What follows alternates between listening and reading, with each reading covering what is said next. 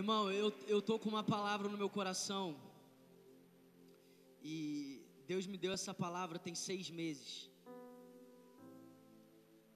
E eu tô num processo com Deus porque eu queria ter pregado essa palavra há muito tempo. Mas Ele nunca tinha me permitido pregar essa palavra. E nessa semana, Ele soprou dentro de mim que era para eu ministrar essa palavra. Eu creio que essa palavra vai marcar a nossa vida. Eu creio, se você tiver ouvidos para ouvir, essa palavra é um marco no Next. Essa palavra marca um novo tempo na nossa vida. Essa palavra marca um novo tempo na nossa cidade. Essa palavra marca um novo tempo no meio dos jovens de Niterói. Eu quero que você abra sua Bíblia em Mateus capítulo 25. Partir do versículo 1.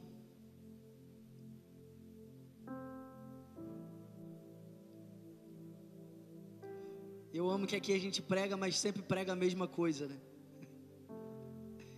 A mensagem é uma só, irmão. A mensagem é uma só. Cara, eu tô tão feliz de pregar essa palavra. Ah, finalmente. Mateus capítulo 25. A gente vai ler do versículo 1 ao 13. O reino dos céus será, pois, semelhante a dez virgens que pegaram as suas candeias e saíram para encontrar-se com o noivo. Cinco delas eram insensatas e cinco eram prudentes.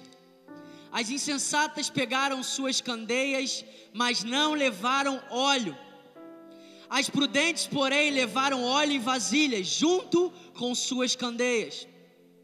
O noivo demorou a chegar, e todas ficaram com sono e adormeceram. À meia-noite, ouviu-se um grito: O noivo se aproxima. Eu estou escutando esse grito também. Saiam para encontrá-lo. Então todas as virgens acordaram e prepararam suas candeias.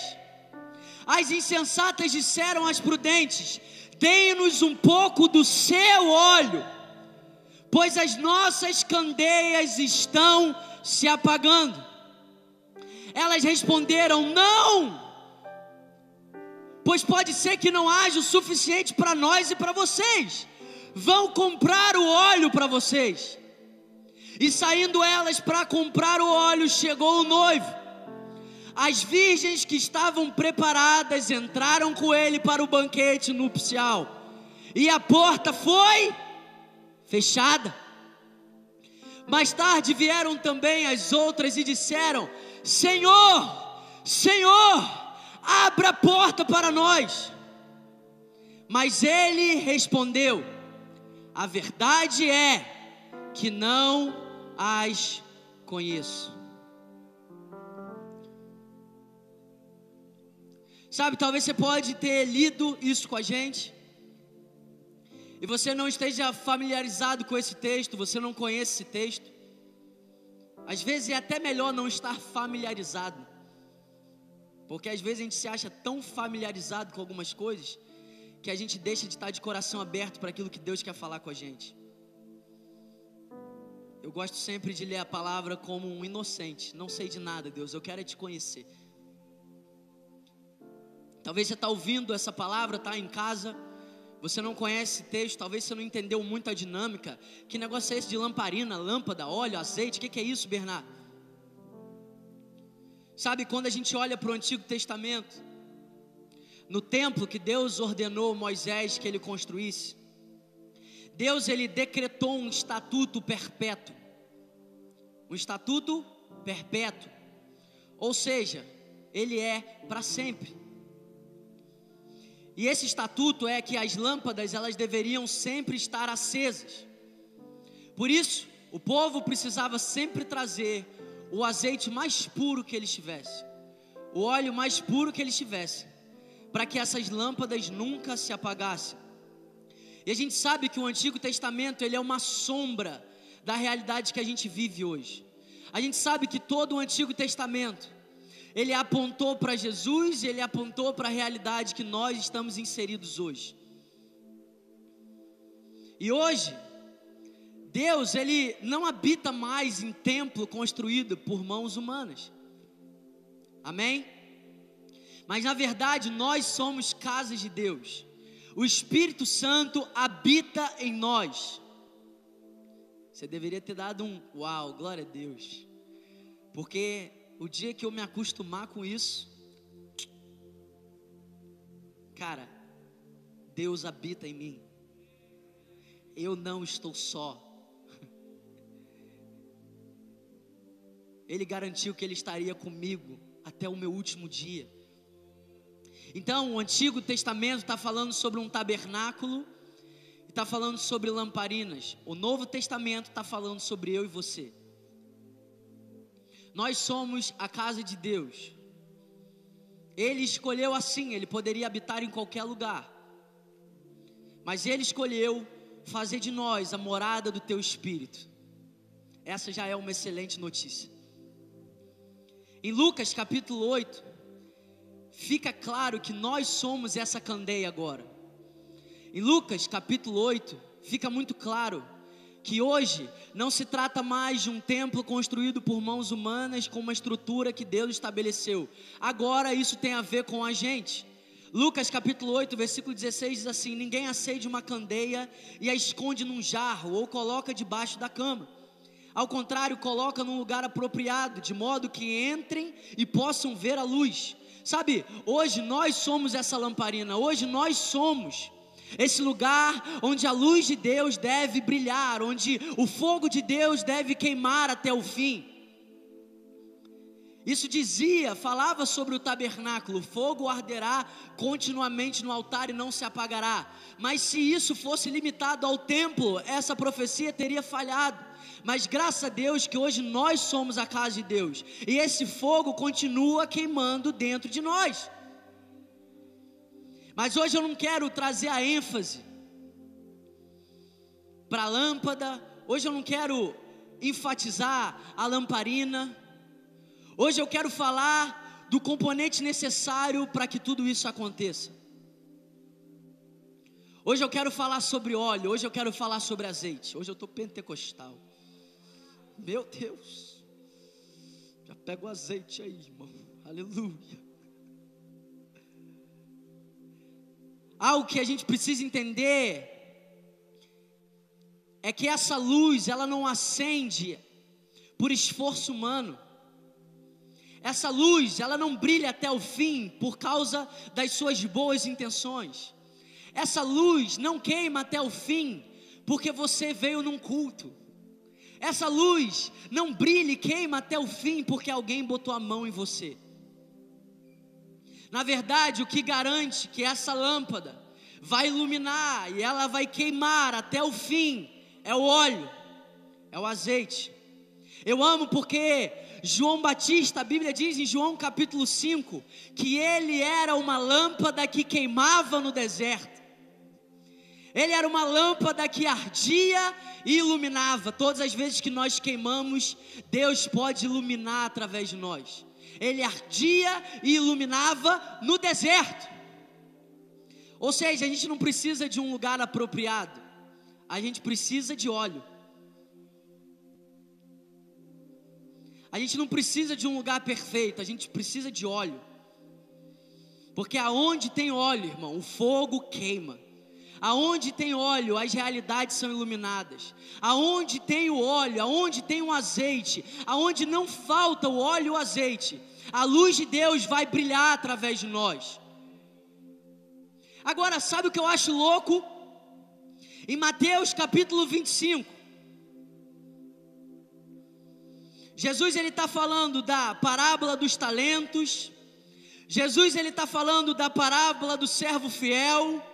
Jesus está falando da parábola das dez virgens.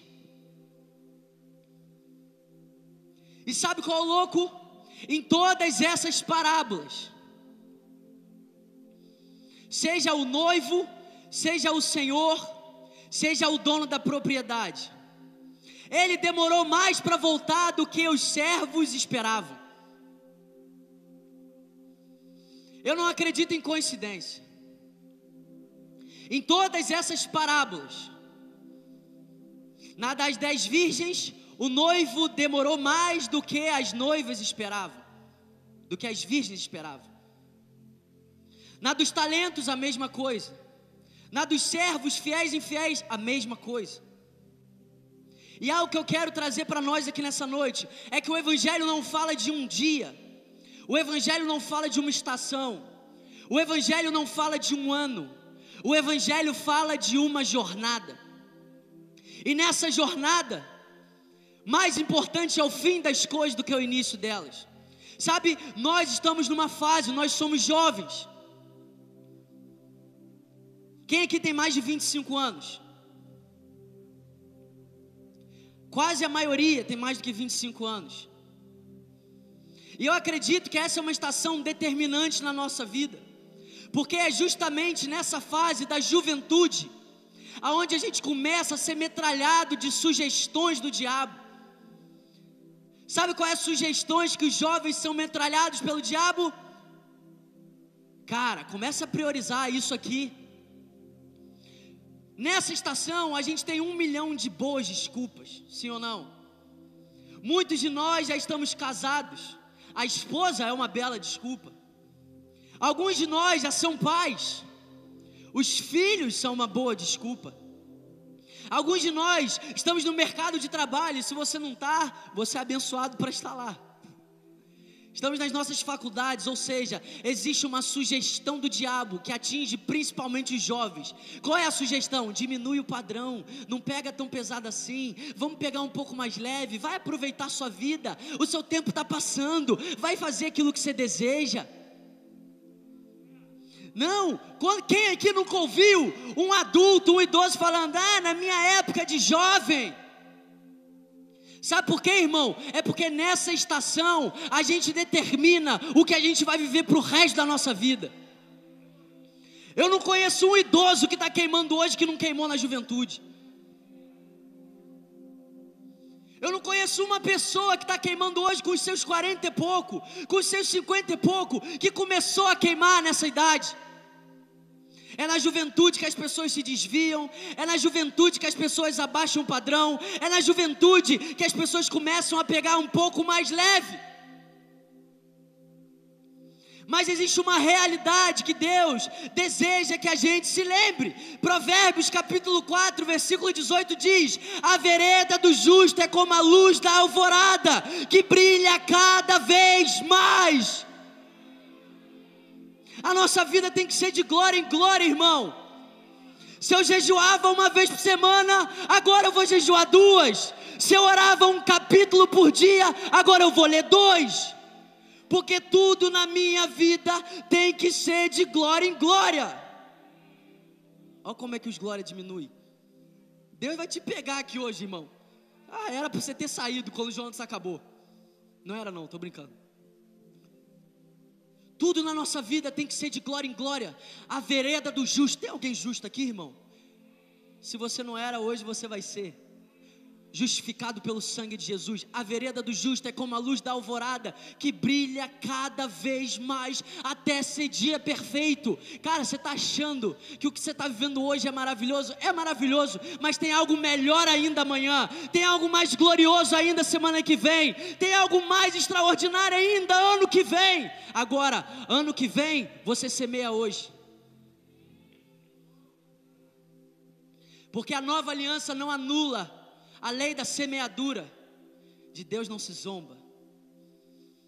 Porque tudo que o homem semear, certamente ele colherá. E hoje eu quero usar essas dez virgens como um alerta para nós. E uma das primeiras coisas que me chamam a atenção na parábola das dez virgens é que existe um tempo da história que é tarde demais para você começar algo que você deveria ter vivido a vida inteira. Existe um determinado momento da história que não dá para fazer em um dia. Não dá para conseguir em um dia, em uma hora, que você deveria ter cultivado a sua vida inteira. E sabe qual é a boa notícia? A Bíblia diz que Deus anuncia o futuro através do passado. E desde o início, Ele já declara as coisas que virão. Para quê? Para que a gente se prepare. Para que a gente posicione o nosso coração. Para que a gente entenda o que Deus espera de nós hoje. Todo mundo quer ter um futuro glorioso, sim ou não? Mas um futuro glorioso é semeado hoje.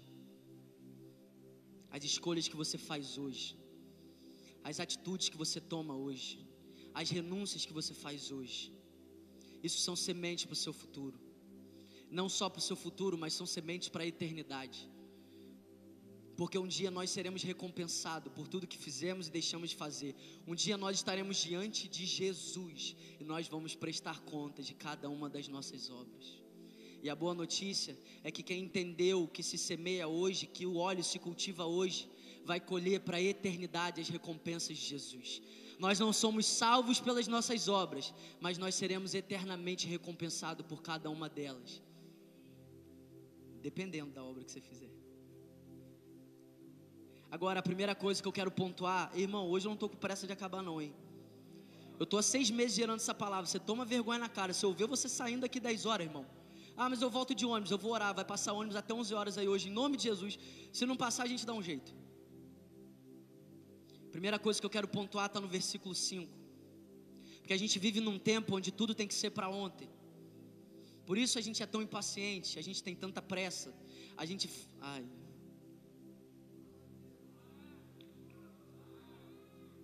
Fala logo. Por isso que a gente fala tanto sobre um som de aceleração. Não que eu não creia, mas não é todo mundo que fala de um som de aceleração que eu creio também, não, tá? Amém? Eu creio quando meu pastor fala, eu conheço o meu pastor. E essa pressa, essa loucura, essa correria, muitas vezes deixa a gente doente, cara.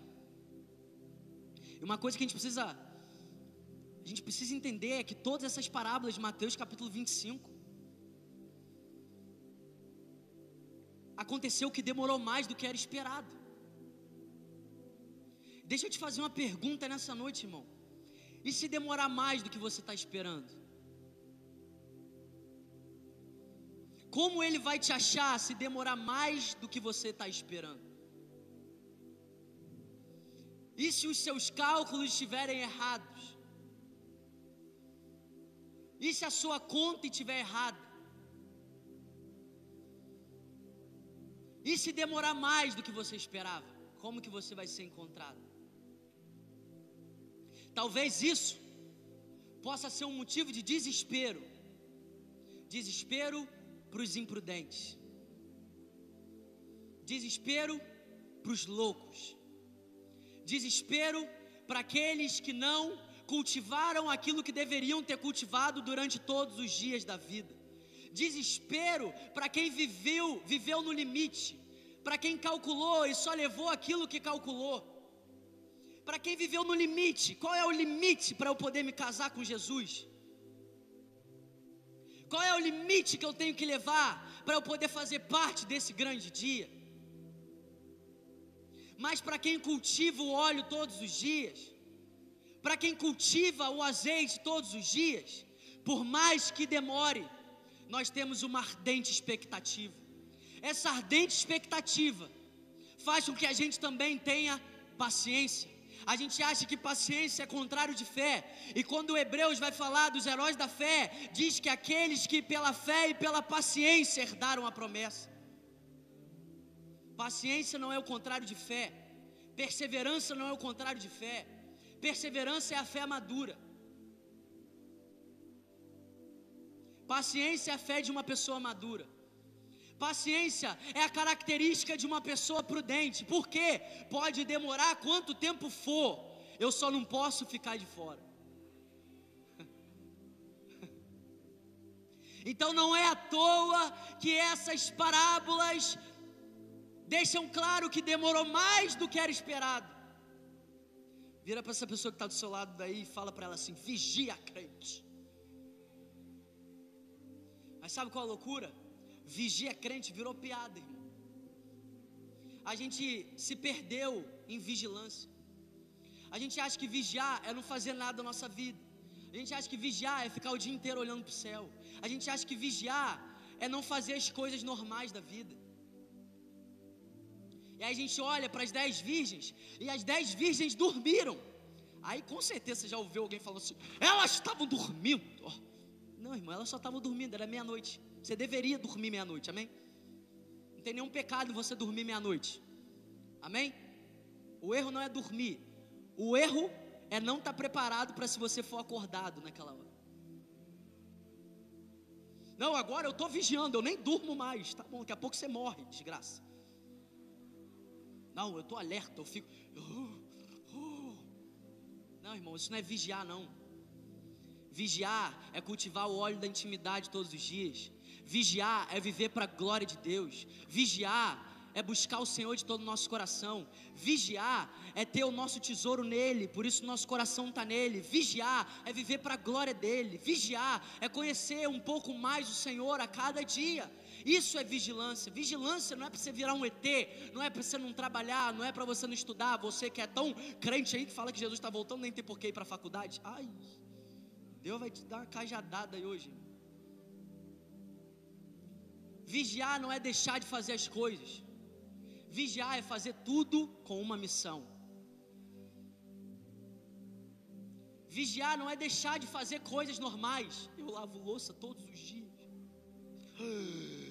Meu Deus. Quando eu lavo a louça, eu me lembro quão ruim eu sou. Que eu fico, eu xingo no espírito lavando louça. Eu fico, rabas, Meu Deus. Vigiar não é você, irmão, olha que louco, a gente vive. Eu mesmo fui confrontado pelo Senhor esses dias. Falei, Deus, eu queria mesmo é morar no deserto, igual João Batista, e viver todos os dias para você, para poder vir. Aí Jesus falou assim para mim, cara, você está entendendo errado. Você pode viver exatamente o que João Batista viveu em Niterói. Você pode viver exatamente o que João Batista viveu no centro de São Paulo que não tem a ver com deixar de fazer, tem a ver com uma missão por trás de tudo que você faz. Tem a ver com fazer as coisas mais ordinárias para a glória de Deus, inclusive lavar a louça. Eu fico lavando a louça pensando, grande será o meu galardão. Aleluia, vou governar dez cidades no milênio. Vai pegando aí, meu Deus. Vigiar é cultivar diariamente o óleo da intimidade. Vigiar é queimar todos os dias. Vigiar é viver um estilo de vida além da média acima da média. Porque o evangelho é bom demais para se viver na média. Média se preocupa, média você se preocupa com aquilo que você odeia. Eu odiava escola. Vai ficar, qual que é a média? Porque não tem paixão, não tem amor, não tem entrega. Então, muito provavelmente, se você está preocupado com a média, você precisa deixar Deus te encontrar com o amor dele para que você devolva para Ele amor, paixão, entrega. Quem ama, quem é apaixonado, não fica fazendo cálculo de tudo.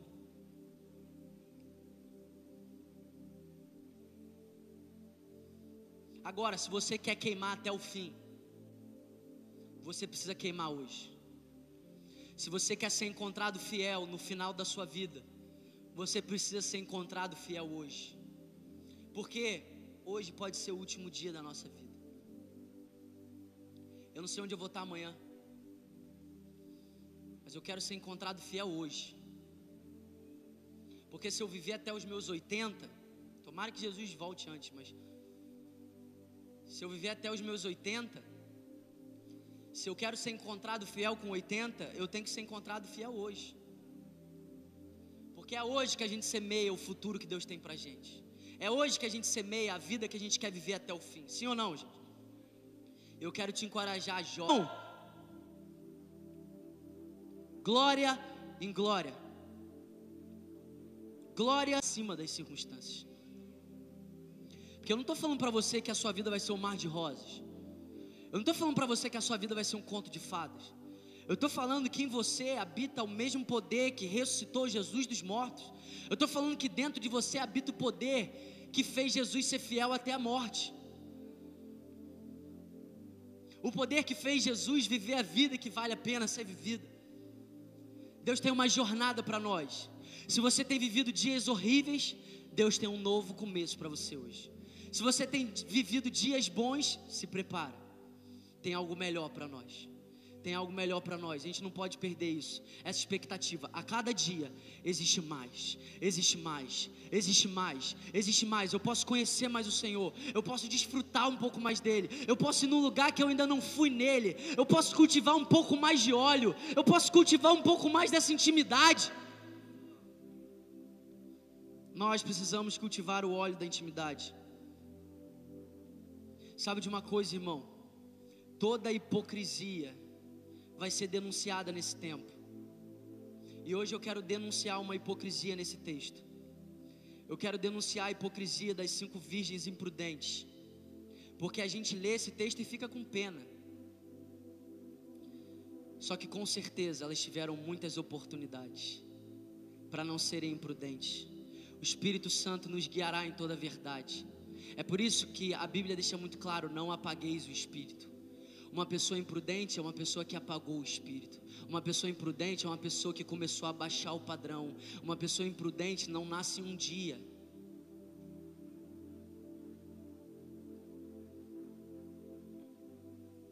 Olha o versículo 11. Tem alguém recebendo essa palavra aí, irmão? Dá um glória a Deus aí. Estou falando de óleo, estou falando de azeite, aleluia. Dá uma rajada de línguas estranhas aí.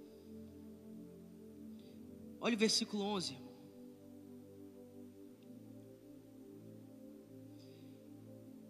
Sabe quando eu falei para você que não é tão bom assim estar tá familiarizado com o texto? Hoje eu estava meditando nesse texto. E o Senhor me falou algo que Ele nunca tinha falado comigo. Versículo 11. As cinco virgens imprudentes. Elas voltam depois de terem saído para tentar comprar o óleo. E quando elas voltam, elas dizem: Senhor, Senhor, abra a porta. Sabe, hoje eu quero denunciar a hipocrisia de na hora de um casamento você só chamar Deus de Senhor. Vou repetir isso para você. Se a maior revelação de Deus que você tem é Senhor, existe grande chance de você ser uma virgem prudente. Porque eu nunca vi, eu nunca vi uma pessoa se casando com a outra e no altar, no momento da cerimônia, chamar a outra de Senhor. Imagina se eu tô lá, Tainá tá entrando, aí ela chega no altar, olha para mim, Senhor, eu. Não, irmão. Ter a revelação do Deus Senhor é fundamental, sim ou não? Mas na verdade, a gente não pode escolher a revelação que a gente quer. A gente tem que buscar o conhecimento pleno de quem Ele é. Eu não estou dizendo que não é importante você conhecer o Deus Senhor. Eu estou dizendo que isso não é tudo que você tem para conhecer. E é uma grande hipocrisia passar uma vida sem cultivar óleo, perder a hora da cerimônia, voltar e chamar o noivo de Senhor. É por isso que Jesus disse: Nem todos que me chamam de Senhor, Senhor entrarão no reino. Porque, irmão, muito provavelmente, nas dinâmicas do fim, se a única revelação que você tiver de Deus é Senhor, talvez você esteja lascado. Se a Tainá chegasse para mim no dia do meu casamento e chegasse, Senhor, Senhor, eu ia falar: opa, que isso? Você não me ama? Eu sou teu noivo. Eu sou teu noivo. Eu estava ali atrás compartilhando a palavra com Morgan. Aí ele falou assim: nos casamentos de antigamente, o noivo chamava a noiva de senhora e a noiva chamava o noivo de senhor. Aí na hora o Espírito Santo falou para mim: sabe por que, que chamava de senhor? Porque era casamento arranjado. Não tinha amor, não tinha entrega, não tinha paixão, não tinha busca. não tinha renúncia. Aí, quando a gente arranja um casamento, por interesses caídos, a gente menospreza a paixão, e a gente vê um noivo chamando a noiva de senhor e senhora.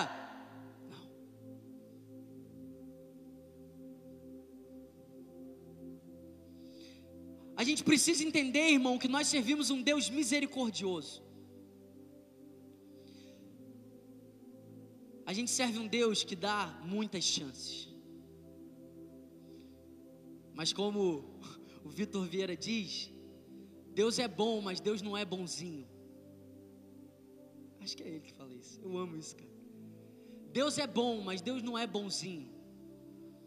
Porque muitas vezes as pessoas bonzinhas não têm amor por trás das atitudes dela. Então hoje eu quero denunciar uma hipocrisia de você gastar a sua vida inteira tendo apenas a revelação de que Deus é Senhor. Quando Ele decidiu se revelar, sendo pai, sendo noivo, ou você acha que está à toa isso aqui? Ou você acha que nós somos chamadas de noiva para a gente só conhecer o Deus Senhor? Ou você acha que na Bíblia diz que Ele é o nosso Pai, para a gente só conhecer o Deus Senhor? Eu não quero escolher qual é a área da revelação que eu quero ter, eu quero ter o pleno conhecimento de quem Ele é. Eu quero conhecer o Deus Senhor, eu quero conhecer o Deus Abba Pai, Paizinho, eu quero conhecer o Jesus noivo, que queima de paixão por mim.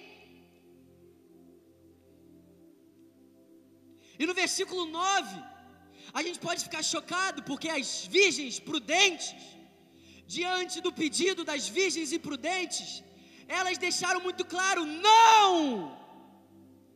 Compartilha com a gente aí aquilo que você recebeu. Compartilha com a gente aí aquilo que você passou a sua vida inteira acumulando. Compartilha comigo.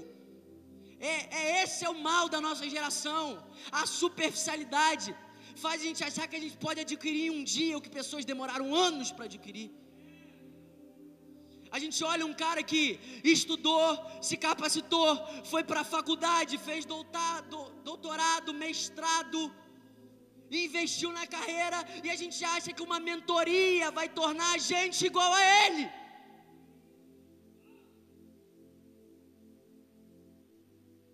Só que as coisas de Deus não se adquirem do nada. Sabedoria se adquire numa jornada. Conhecimento se adquire numa jornada. Eu quero conhecer a Cristo.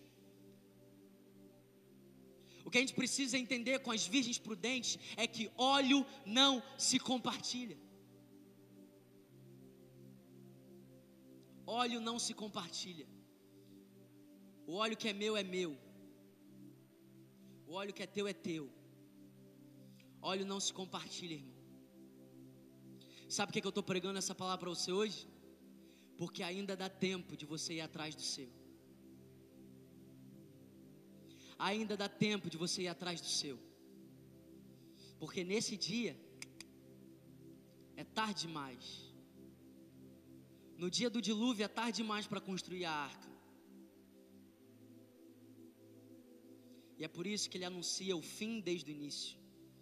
Porque Deus não quer um povo despreparado. Quem vai atrás do óleo aí? Vamos lá, irmão. E olha, olha a loucura, você pode estar ouvindo essa palavra. Tá assim, nossa, meu, meu Deus, pesado, pesado, pesado é você chegar no dia do teu casamento e ficar de fora. Irmão. A gente precisa entender que óleo fala sobre intimidade, conhecimento. No versículo 12, o noivo, ele declara uma verdade, ele declara: O noivo respondeu: Em verdade lhes digo que não as conheço. Não as conheço. Não as conheço. Essas cinco virgens não são pobres coitadas. Essas cinco virgens são hipócritas. Talvez nos nossos dias seriam virgens que até iriam num culto, numa conferência,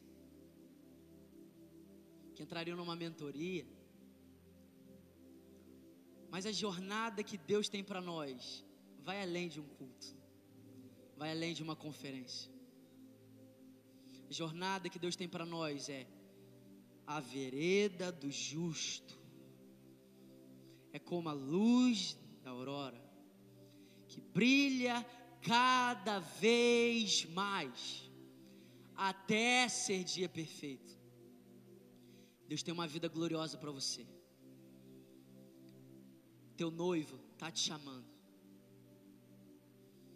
O chamado que o noivo está chamando a gente hoje não é só um preparo. Não. Não é só um preparo para um grande dia. Mas é desfrutar da vida que vale a pena ser vivida. Essa é a vida que vale a pena ser vivida, meu irmão. Você nasceu para conhecer a Cristo. Você nasceu para desfrutar disso. Você nasceu, cara, eu não troco. Eu não troco meu óleo por nada. eu não troco. E sabe qual é a loucura, irmão? Eu não posso te dar o meu óleo. Um dia eu recebi uma transferência de unção. Aí eu falei, agora já era, tá tudo certo, não preciso fazer mais nada. Aí passou uma semana, passou um mês, eu falei, Deus, não aconteceu nada, que transferência de unção é essa? Aí uma vez eu ouvi Mark Schubert falando. Quando você recebeu uma transferência de unção, na verdade você recebeu o encorajamento necessário e a fome necessária para ir atrás da mesma coisa que a pessoa que transferiu para você foi. Eu entendi que naquele dia eu estava recebendo mais fome para ir atrás do meu óleo.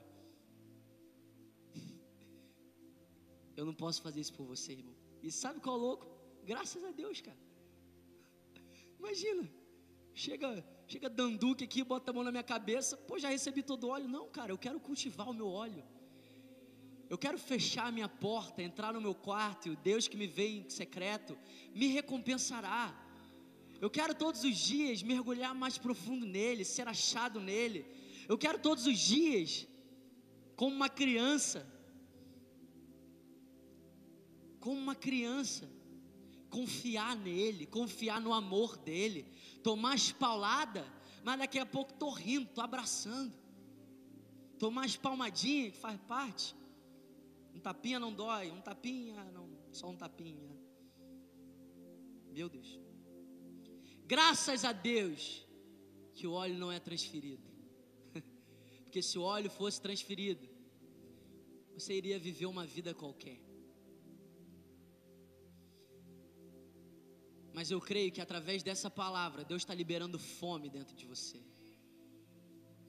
Cara, eu amo estar tá aqui. Eu amo estar tá aqui, cara. Eu amo ser igreja com vocês. Eu amo estar tá aqui todo sábado. Mas eu amo mais entrar no meu quarto, cara. Eu amo mais entrar no meu quarto e cultivar meu óleo. Essa é a jornada que vale a pena ser vivida. Talvez você entrou aqui nessa noite como uma imprudente Talvez você tenha vivido uma vida imprudente. Talvez você se viu nessas cinco vícios imprudentes: hipocrisia, falsa religião, ah, rotina evangélica. Como Jonatas falou, eu não estou vindo aqui para jogar um peso sobre você. Eu estou vindo aqui pregar o evangelho que te liberta. Caraca, parece até música do Benny Hinn essa aí. Receba! Meu irmão, você nunca vai se arrepender se você disser sim para essa vida hoje. Você nunca vai se arrepender, cara. Que a cada dia você vai ver essa luz brilhando mais forte. A cada dia você vai ver a sua vereda sendo iluminada por essa palavra. A cada dia você vai ver o Espírito Santo queimando mais no teu coração, iluminando a sua vida, iluminando os seus passos. A gente estava ali atrás hoje cantando aquela música e essa é uma verdade, cara. Esse é o meu sucesso. Te amar e ser amado por ti. Esse é o meu sucesso, cara. Meu sucesso não é o microfone. Meu sucesso não é quantos seguidores eu tenho. Meu sucesso não é se você aplaude a minha mensagem. Meu sucesso é amar e ser amado. Meu sucesso é viver essa jornada. Eu nasci para essa jornada. Bernardo, minha vida não é tão extraordinária assim, cara. É no meio das coisas ordinárias. Meia-noite, vai dormir, cara.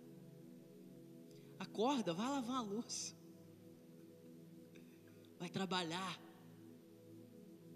Vai estudar. Só não esquece de cultivar o seu óleo. Só não inverte as prioridades. Só não abaixa o padrão. Só não diminui a entrega. O meu amanhã eu estou semeando hoje. Sabe qual é a boa notícia do Evangelho? Não é que todas as sementes ruins da sua vida acabaram, você não vai colher nada disso. Não é. Mas a boa notícia do Evangelho é que Jesus te dá graça para você permanecer, mesmo no tempo de colheitas ruins das mais sementes que você, meu, você semeou. E a boa notícia é que hoje Ele te dá boas sementes. Ou seja, talvez você pode estar colhendo hoje frutos podres das mais sementes que você semeou. Mas você não precisa colher isso ano que vem. Você não precisa colher isso mês que vem. É só você começar a semear as boas sementes hoje. Hoje você está recebendo uma semente preciosa, o Evangelho de Jesus. E a minha oração é que você seja um bom solo. Sabe qual é o bom solo? Não é o que é bonito, não é o que é legal. Na parábola dos solos da semente, o bom solo é o único onde a mensagem resultou compreensão. Ou seja, é quando desce daqui e vai para o coração. A minha oração é que essa palavra desça da sua mente hoje penetre o mais íntimo do teu coração. Que você nunca se esqueça, existe uma boa corrida que nos foi proposta. Com Ele, esperando nele, a gente não vai se cansar.